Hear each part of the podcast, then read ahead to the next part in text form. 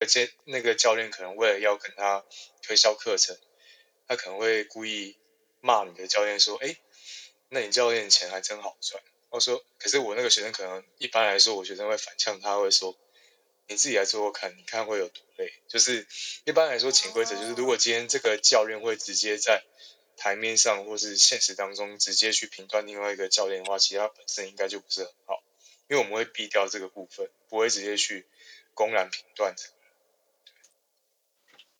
蛮蛮多人会就是就公数落别人，对对，但是优越感嘛什么的。可是这个人本身如果在在公开场合做这样问题的话，他其实本身就蛮有问题，就是就是我们会知道这件事情。那我蛮好奇一件就是额外的小小问题是，就假如呃你们今天在这间健身房当教练，但但你们后来换了另外一间健身房的时候。呃，你们手上还是会有一些学生呐、啊，那你们会去跟你们的学生讲说，你们要换健身房吗？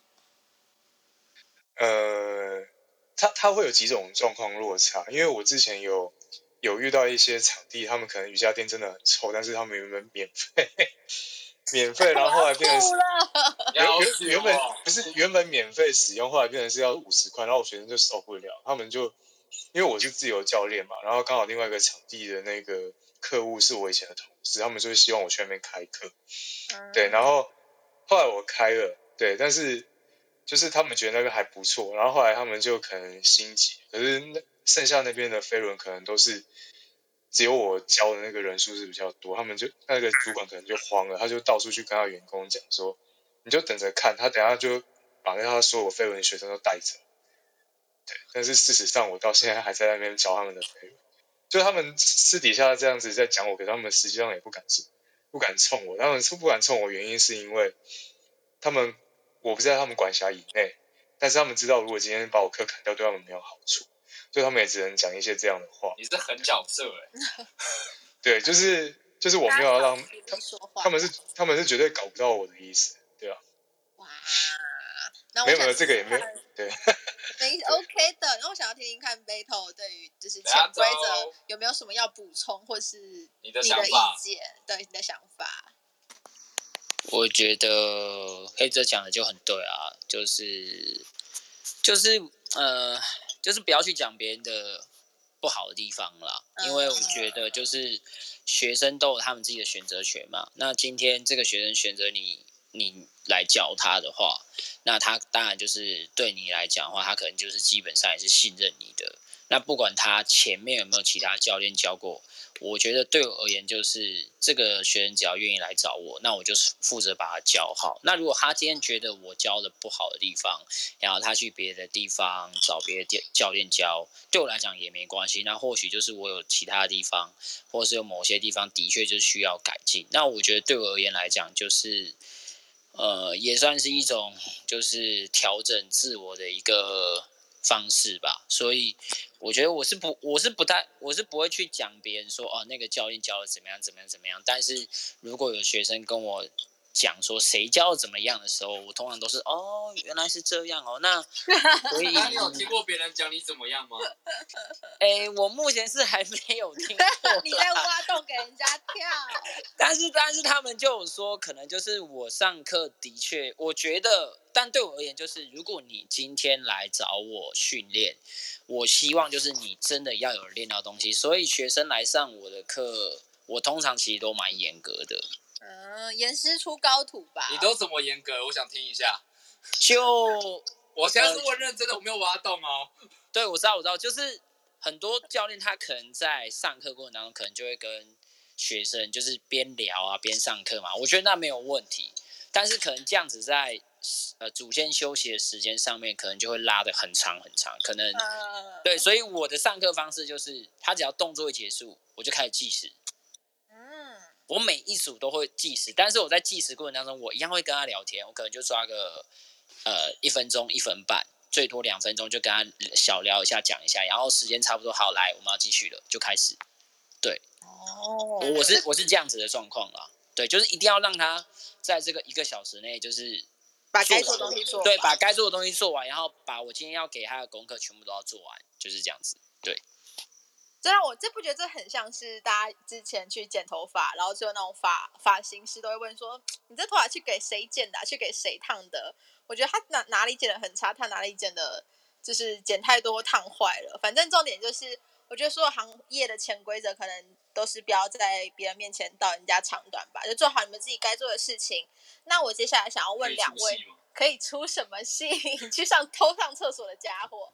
反正我接下来想要问两位的是，就健身目前对你们来说，呃的意，对你们来说人生的意义是什么？就在你们人生里面的意义是什么？然后是什么让你们坚持下去，就是持续做这个行业的？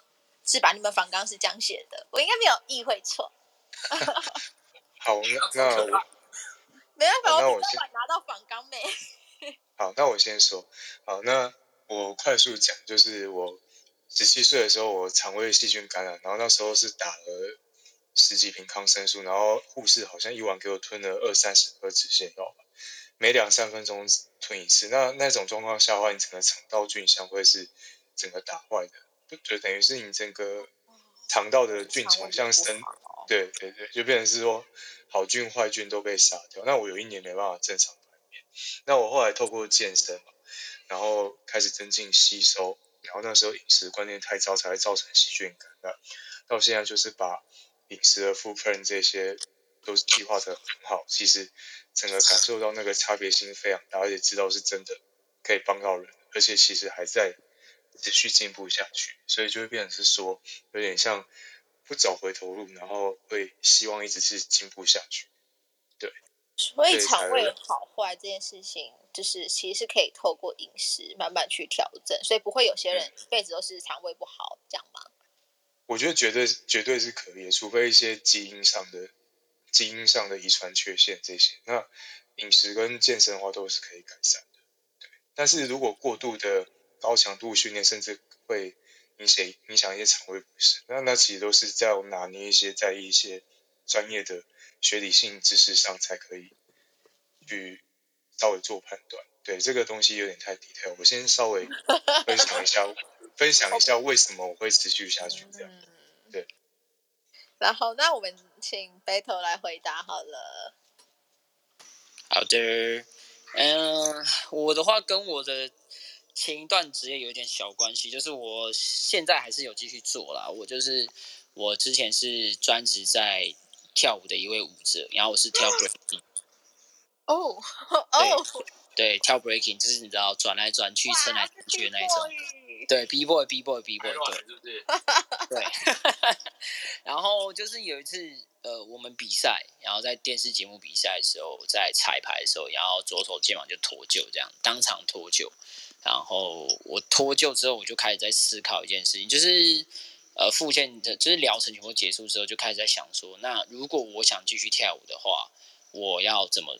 继续做这件事情，然后我有一个朋友，他就跟我讲说，哎，他觉得我应该要去做肌力训练、重量训练，可第一方面是可以维持我这个肌力的状况，然后第二个呢，是因为我们可能都做一些高强度的动作嘛，那如果你可能受伤之后，你没有去训练它的话，它有可能就是没办法符合你接下来训练这样子，然后我就听了他的意见之后，我就开始进入。训练这一块，然后我越练我就越觉得哇，这个练的东西其实跟我跳舞蛮像的，就是他可能需要呃大量的专注力啊，然后也需要就是长时间的训练，所以我就会觉得练一练我就觉得越练越爽，然后我就越 我就越练越进入这个状态，所以我就一直练到现在，对，就是差不多是这样，对，蛮好的，你蛮自虐型选手的，我突然想，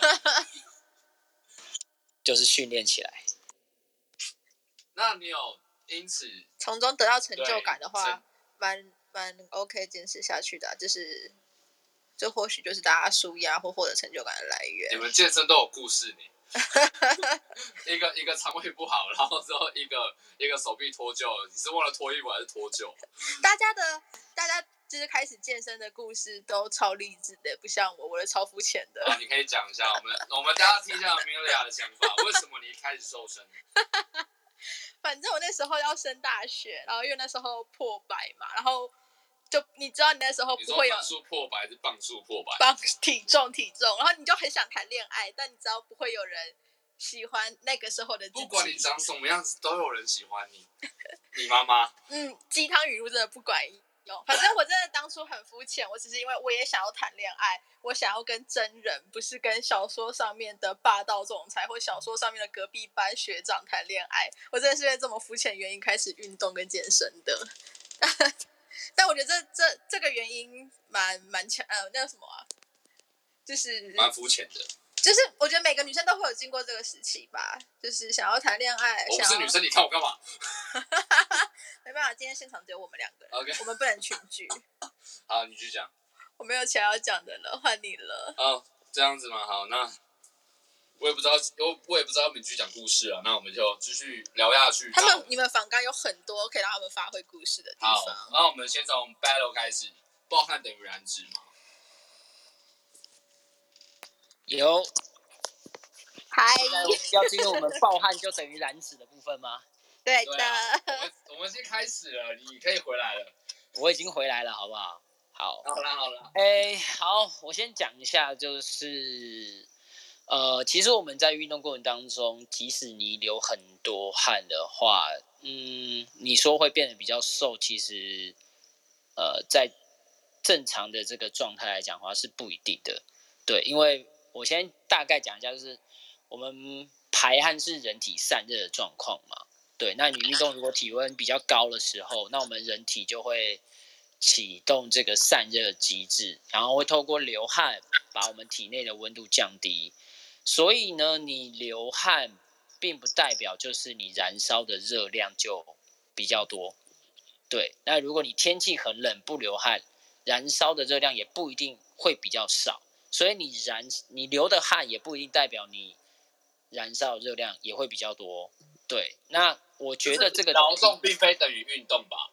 对对，劳动不等于运动，对。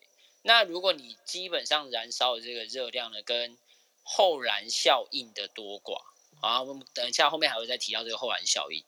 这个东西主要是跟你的心跳率的强度有关，对，所以你这个流汗，因为呃，我觉得跟每个人体质也不太一样。像我的体质，我就是属于比较不容易流汗的人。那你说我在同一个等级的运动当中，譬如说做 HIIT 的话，我有学生就是。他会像游泳一样，你知道吗？他上我的课就跟游泳一样，整件衣服会湿掉，然后整个头会像流汗一样，他流非常多的汗。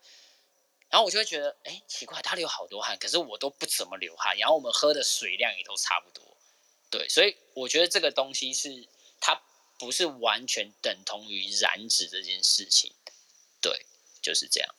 所以他就是所传说中的碰醉给爸爸。大概是吧。水姑娘，哎、欸，可是我有发现一件事情呢、欸，就是我自己啊，我自己这样子观察下来，我自己的学生大部分大部分女生流汗的量好像还蛮多的。我自己班上我看到的学生状况是这样，然后男生我反倒觉得还好哎、欸。不过这个我只是我自己这边的观察，但我不太确定。就是黑泽那边学生的状况会是怎样？对，但我自己这边看上我的课学生，我观察到的状况是这样。对，好，那我要在问黑泽之前，我先问你一个问题：你喜欢看女生流汗吗？不错啊，流汗很好啊，流汗是件好事，希望大家可以一起流汗哦。哇，超夸张的啦，他在帮忙圆场。哎、欸，你女朋友在旁边呐、啊？哎、欸，没有，没事，没事，没事。好，好，那黑泽，你会同意刚刚 battle 的讲法吗？啊，我以为是各自问我们的反抗。没有，就是我们可以互相问一下啦，就是问一下你同不同意刚刚的讲法之类的，碰碰撞一下。嗯，像像那个暴汗的部分的话，其实它会有基因上的差异，但是它有皮下水分跟那个肌肉里面的含水量，它是可以透过。就是饮食上的调整，对，会有差异。因为我以前非常会流汗，但 我现在根本不太不太会流汗。但是不是说这样是是件好事？那个是有点之前的那个那个周期走太多次，然后可能留下来的一些影响。OK，所以，对对对。好，那过劳会影响脂肪燃烧吗？黑泽，呃，不不不，battle，你就两个受访者可以搞混。过劳会影响脂肪燃烧吗？嗯，我觉得这过劳会不会影响脂肪燃烧的话，可能还是要看每个人的这个过劳的状态，因为有些人可能他。呃，他今天如果练完之后，他隔天他可能还是属于就是比较疲劳状况，可是他可能是第二天他的菜单可能是走有氧的话，他可能这个做的话做有氧的话，他脂肪燃烧的效率可能也还是会一定存在还不错的效率，所以我觉得这个是端看个人的这个恢复程度，对，然后另外一点就是我们这个很重要诶。对，然后我觉得还有一点就是，你能不能够去吃？诶，应该是说，就是在运动的过程当中，因为我们我们这个训练它拉的时间是很长的嘛，它不是说一个月、两个月、三个月就可以看到成效的东西。但是我觉得是，如果你持续在做的话，你身体能够适应的强度或是恢复的速度开始变得比较快，甚至于你营养补充补充的很好的时候，过劳这件事情相对而言对。身体而言来讲，可能就比较不会有这方面的问题了。那你接下来要进入所谓燃脂的状态的话，或许你还是可以一直维持着还不错的燃脂状态。嗯，OK，好，这个我就先不问黑泽了，我就继续问下去。那运动后几天肌肉酸痛正常吗？我们今天今天我们是以基础问答嘛？那观众可能不太了解，那希望你帮我做个解答。会真的正常吗？肌肉酸痛？好，我先简单讲一下肌肉酸痛这件事情。那肌肉酸痛的话，通常来讲呢，大家提到的应该都会是延迟性酸痛。那延迟性酸痛呢，是在进行高强度运动之后，肌肉纤维受到轻微的撕裂、破坏而受到损伤所引起的。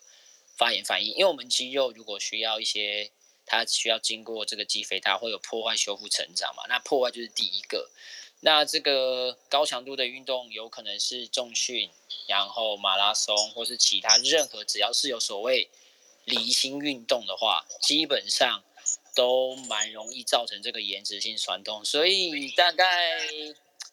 呃，两天到三天内都有可能就会出现这个状况。那恢复期一般来讲的话，大概会是大概一周吧。平均来讲，一周内应该基本上都可以恢复。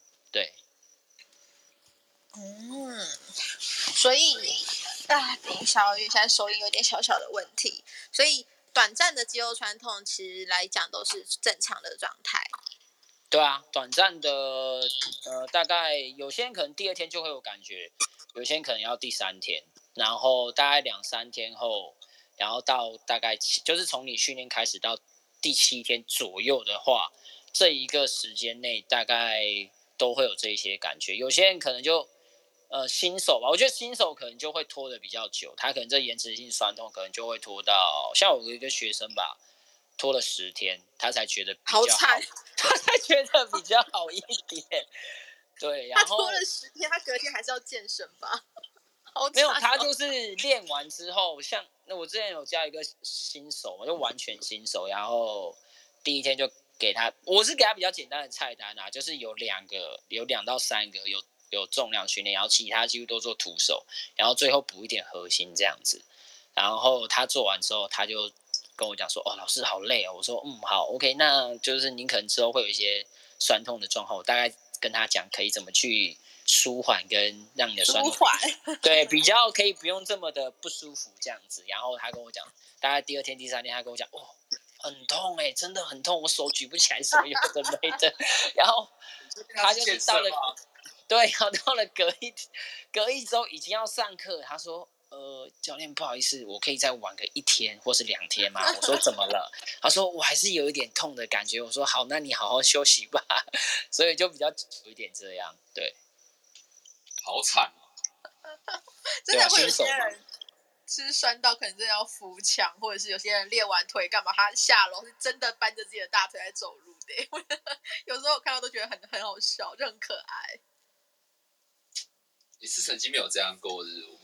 你说我吗？对啊，我在刚刚你是扶什么地方啊？我就扶楼梯手把把手。你在楼梯，你都在楼梯哦？没有，我家要走楼梯。这么哈口，很棒。好了，我们下一题。OK，好，那为什么需要重训跟有氧？重训，重训，重训，重训。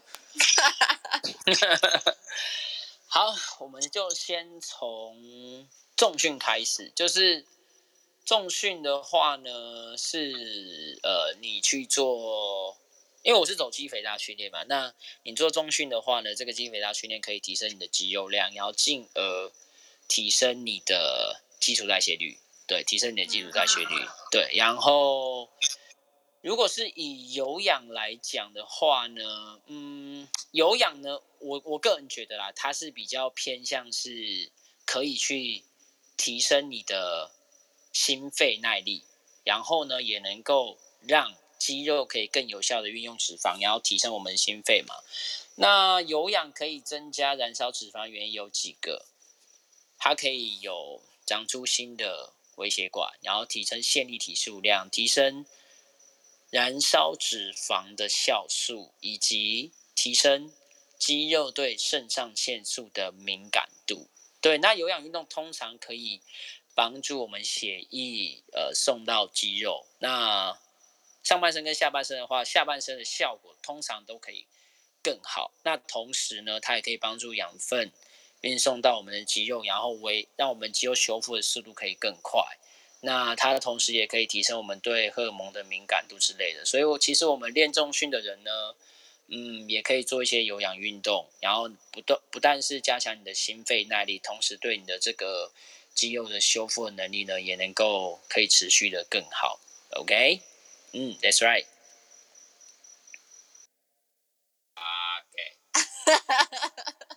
人家说我认真回答，然后你给人家的回馈这么开玩笑。我要选明一本人。OK OK，那我那你有什么要补充的吗？嗯，我说懒惰病。我能补充什么？那他讲的很完整啊。很棒啊，很棒！我觉得大家他讲的很很简，就让大家简单明了吧。我想相信大家应该都听得蛮蛮清楚的。你把麦关掉，不然会有延迟。那好，下一题就是什么可以帮助我们燃烧更多脂肪？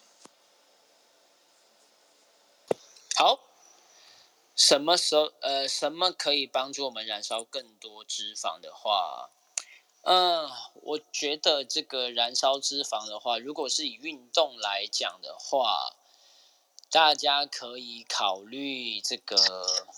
就是我刚刚讲到的 heat，高强度间接式运动。那这个运动是指短时间的高闹高耗能运动，加上多高耗氧吧？对，高耗氧运动，然后短间歇的方式来帮助我们燃脂。对，那这个运动的话呢，它其实是高强度的训练以及间歇训练的运动类型。简单讲呢，大概是这样子好了，就是，呃，如果我们是以跑步来讲的话，我举一个例子，假设是跑步来讲的话，或许是你可能前面先在 warm up 暖身完之后，你可以进入一个可能一分钟到一分半的，有点像是冲刺跑的感觉。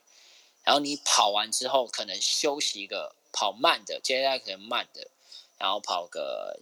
三十秒休息，然后调整心跳，然后缓和一下，接下来又继续冲刺，以此类推，反复。那通常我们在做这个 kit 的话呢，有很多种类型。呃，第一种类型的话呢，有可能你都是在上面做，譬如说像是一些高抬腿，可能你抬腿个四十五秒，然后休息个十五秒到二十秒，然后换下一个动作，下一个动作可能就换开合跳。或是做一些呃滑雪式，或是做一些侧跳，种种的动作去做一些不同动作的组合。那塔巴塔吧？对，有点类似塔巴塔。然后每一种方式，我觉得它都有它的一个效用。方，呃，应该是说他自己排这个课程的一个方式跟技巧。那我觉得就是你只要依照你自己喜欢的方式，你想要怎么做，你有些人可能他上他喜欢上面的东西做完，他再去做下面也可以。有些人喜欢上面做完，然后换下面，然后有些人可能是上下交替，他先做上，再做下，又跑到上，又跑到下。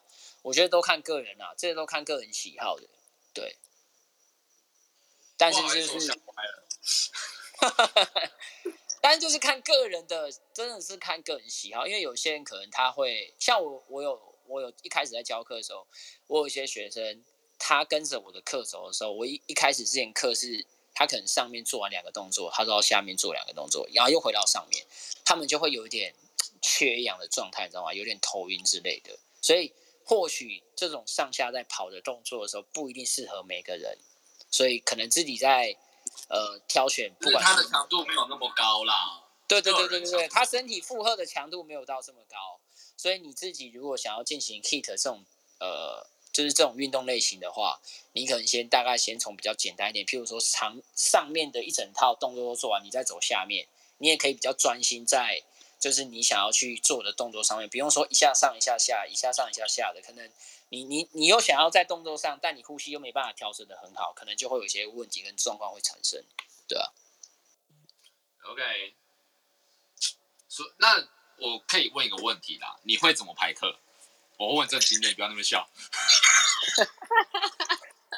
排课，我排这种 HIIT 的课程啊，我是属于就是我会把。上面都先做完，然后我前面会先做一些 warm up，会会先做一些暖身，动态的暖身，然后暖身完了会先拉大概五分钟到十分，呃，大概五分钟左右的，就是心肺训练，简单的，然后让身体可以稍微热一点，然后接下来就会进入像是呃核心像棒式的一些变化动作，有一些上下手啊，单手棒式啊。然后交换手啊，侧棒式啊，然后加上浮力挺身，那浮力挺身就会有普通的俯卧挺身，然后前后手伏地挺身、爱心手伏地挺身、弓箭手，或是各种反正各种俯卧挺身的变化。然后接下来到中段的核心训练，会有卷腹、交叉卷腹、抬腿、屈膝、划船，种种的卷腹变化。然后接下来会做呃下背、后腿、后臀，做超人式的变化。然后最后做臀腿的训练，然后最后再加入一些简单的有氧运动。我的课程是这样，对。OK，好，我 get 到了。那我想要问黑泽，你会怎么排课？啊？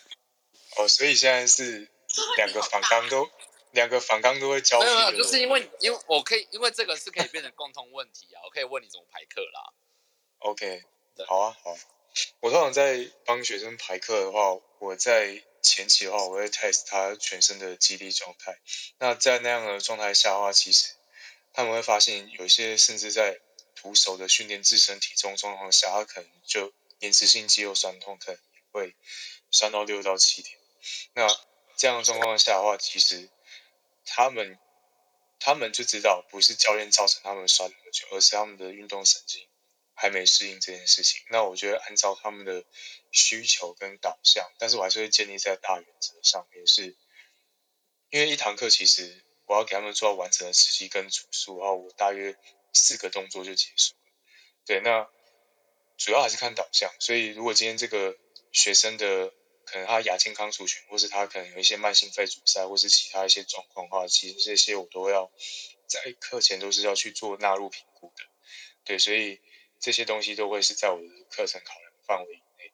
那呃，他们的一些集群的那个不协调，或者是一些缺缺乏的地方，其实，在他们站姿或是他们在做动作当中，就会很明显出现。然后我会按照这样的导向去加强他们的弱项，或者是会问他们，问问学生想要的导向模式。但是如果他今天的导向模式跟自我认知没有到达一定的就是相符程度，等于是说他根本不太认识自己的话，我会跟他做一个很中肯的建议，跟他说他实际状况实际实际上是怎么样，这样子去跟他做沟通。